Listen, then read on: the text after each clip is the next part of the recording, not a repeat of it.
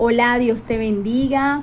Seguimos en el día de hoy con nuestro estudio del libro de Proverbios. Hoy nos corresponde leer el capítulo 27 y más que leerlo es poder eh, meditarlo y revisar de qué manera eh, podemos aplicarlo en nuestra vida. Quiero compartir contigo la versión Palabra de Dios para todos. Versículo 1. No hagas alarde del día de mañana, ya que ni siquiera sabes lo que traerá el mañana. Nunca te alabes a ti mismo, deja que otros lo hagan. Las piedras son pesadas y la arena es difícil de cargar, pero la ira de un bruto es mucho más difícil de soportar. La ira es cruel, el enojo es destructor, pero la envidia es mucho peor. La crítica abierta es mejor que el amor escondido. Más digno de confianza es el amigo que hiere que el enemigo que besa. El que está satisfecho desprecia hasta la miel, pero para el que está muerto de hambre hasta lo amargo es un dulce manjar. Un hombre que se va de su hogar es como un pájaro que abandona su nido. El perfume y los aromas alegran el corazón. El consejo del amigo alegra la vida. No olvides a tu amigo ni al amigo de tu papá. No vayas con tus problemas a la casa de tu hermano. Vale más vecino cerca que hermano lejos. Hijo mío, sé sabio que eso me hará feliz. Y así podré responderles a los que me critiquen. El prudente ve el peligro y lo evita. El insensato sigue adelante y recibe el daño que le retengan hasta la camisa al que sirve de fiador de las deudas de otro.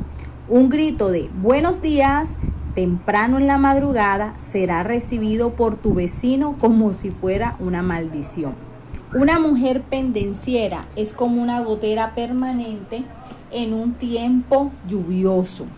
Tratar de detenerla es como querer parar el viento o retener el, el aceite en la mano.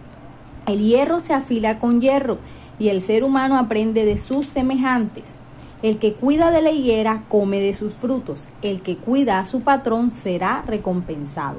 En el agua se refleja el rostro y en los pensamientos se refleja el hombre. La muerte, la tumba y la codicia humana nunca se dan por satisfechos. El fuego prueba al oro y la plata, las alabanzas prueban al ser humano. Al insensato no se le quita la insensatez ni aunque lo muelas en el mortero y lo machaques con el mazo. Cuida tus ovejas y tus cabras y asegúrate de hacerlo lo mejor que puedas. Las riquezas no duran para siempre, ni siquiera las naciones duran para siempre. Corta el pasto y crecerá nueva hierba, y corta también la hierba que crece en las montañas. Corta la lana de tus ovejas y hazte ropa, y vende algunas de tus cabras para comprar nuevas tierras. Habrá abundancia de leche de cabra para ti y tu familia. Esa leche hará que la gente que trabaja en tu casa esté saludable. Este capítulo nos muestra eh, qué tan importantes son las personas en nuestra vida.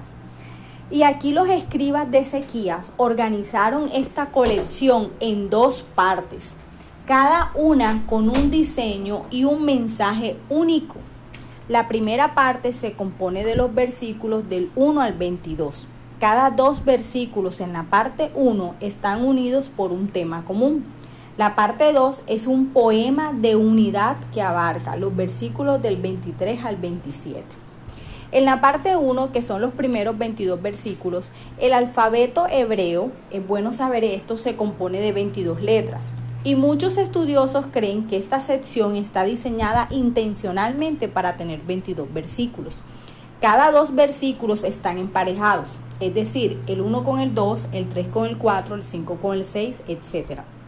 Y destacan diferentes habilidades interpersonales en otras palabras, esta colección es el abecedario de las relaciones exitosas. Quiero repetir nuevamente eso. En otras palabras, esta colección de proverbios es el abecedario de las relaciones exitosas. Si ignoras esta sabiduría, créeme que tus relaciones sufrirán. Pero si sigues sus consejos, cultivarás amistades duraderas. En la parte 2, que corresponde a los versículos del 23 al 27, esta sección es un poema largo y fluido sobre liderazgo y es rico en imágenes agrícolas.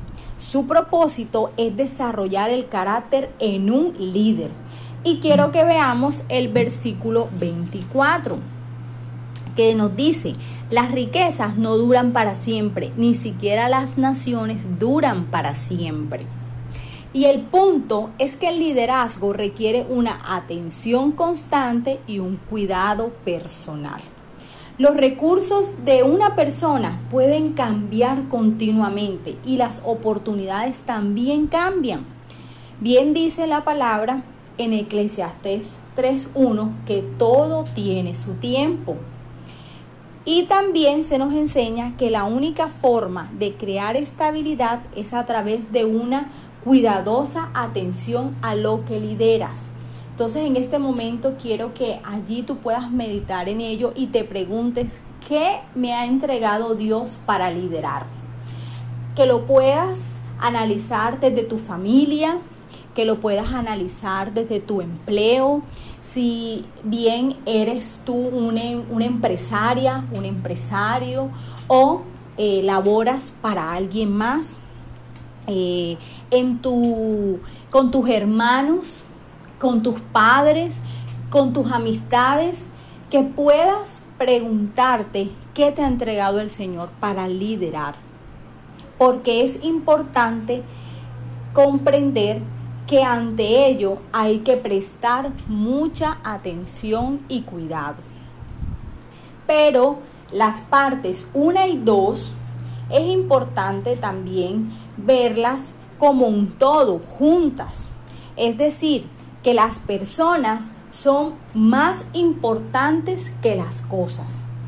Y lo que Dios nos ha dado desde el punto de vista material para administrar es importante, pero no debe estar por encima de las personas que Dios te ha permitido eh, vivir, aquellas personas que han nacido de ti por medio de eh, lo que Dios ha hecho, es decir, tu familia, esos hijos que Dios te ha entregado, ese esposo o esposa que Dios te ha regalado, esos padres que Dios te ha regalado, esas amistades, ese mentor, ese pastor, ese hermano, vale mucho más que las cosas materiales que el mismo Dios te ha, te ha regalado, ha puesto en tus manos.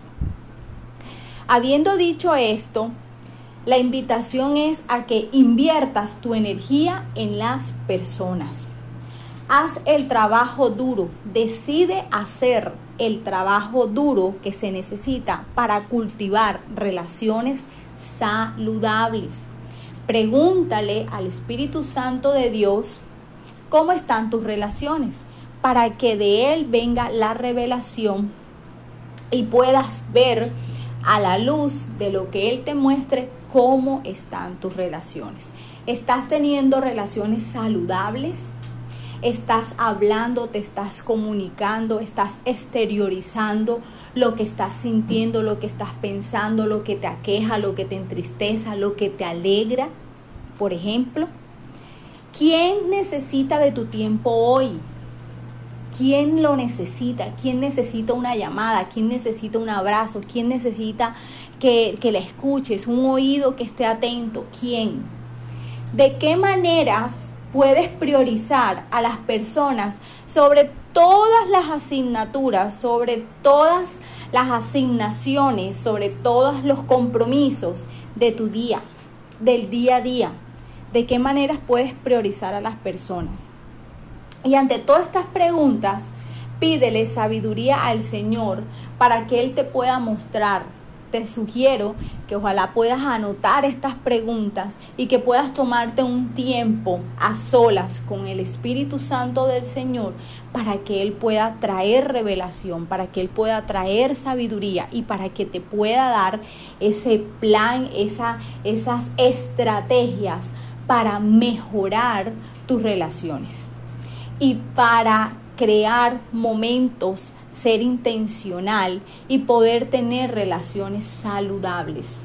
Desde, desde el cuidado a ti misma, a ti mismo, hasta el cuidado con las personas que te rodean. Te bendigo, te deseo un excelente resto de día y eh, que puedas ver lo que Dios también quiere hablarte y quiere enseñarte a través de este hermoso capítulo. Seguimos en el día de mañana con el capítulo 28. Bye bye.